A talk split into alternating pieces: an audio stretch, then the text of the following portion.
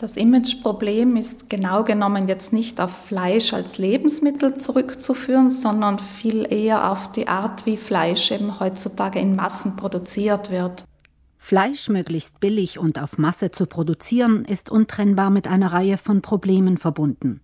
Tierleid, hohe Emission von Treibhausgasen, zerstörte Regenwälder, Landgrabbing, massiver Einsatz von genmanipulierten Pflanzen und Pestiziden in der Futtermittelproduktion, Nitrat im Trinkwasser, überdüngte Böden und zudem der Einsatz von Antibiotika in der Massentierhaltung, der das Entstehen von resistenten Keimen befeuert.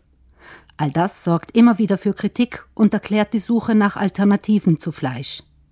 Die hat mittlerweile fast jeder Supermarkt im Kühlregal.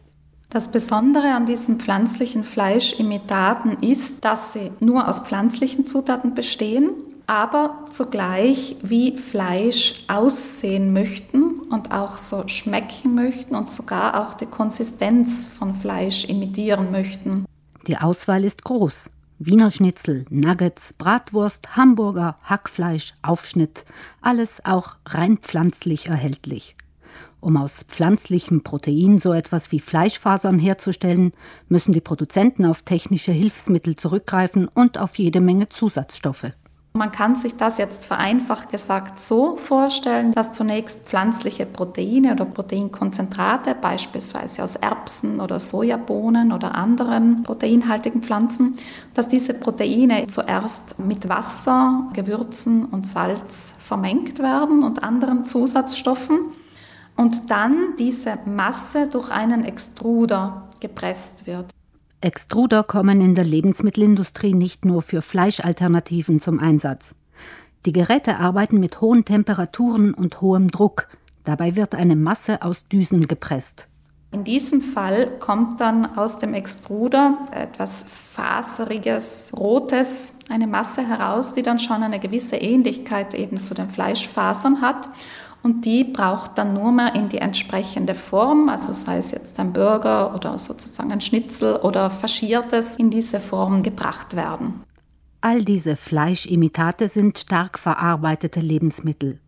Die verwendeten Zutaten ergeben eine lange Liste. Also angefangen von Salz, Aromen, es braucht Stabilisatoren, damit die Masse eine gewisse Konsistenz erreicht, wahrscheinlich auch Geschmacksverstärker in vielen Fällen. Es braucht etwas, das die rote Farbe hineinbringt und auch dann stabilisiert.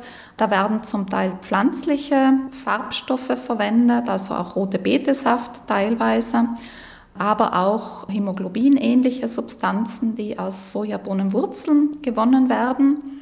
Also es ist wirklich ein sehr aufwendiger Prozess, wo etliche Lebensmittelzusatzstoffe zugesetzt werden. Wer seinen Fleischkonsum reduzieren möchte, ist laut der Ernährungsexpertin nicht auf Fleischimitate angewiesen. Man kann sich ganz einfach an Hülsenfrüchten bedienen und die weiterverarbeiten, beispielsweise zu einem Bohnensalat, natürlich auch zu einem Linsenleibchen oder zu einem Kichererbsenaufstrich. Also da hat man wirklich sehr viele Möglichkeiten, Hülsenfrüchte zuzubereiten.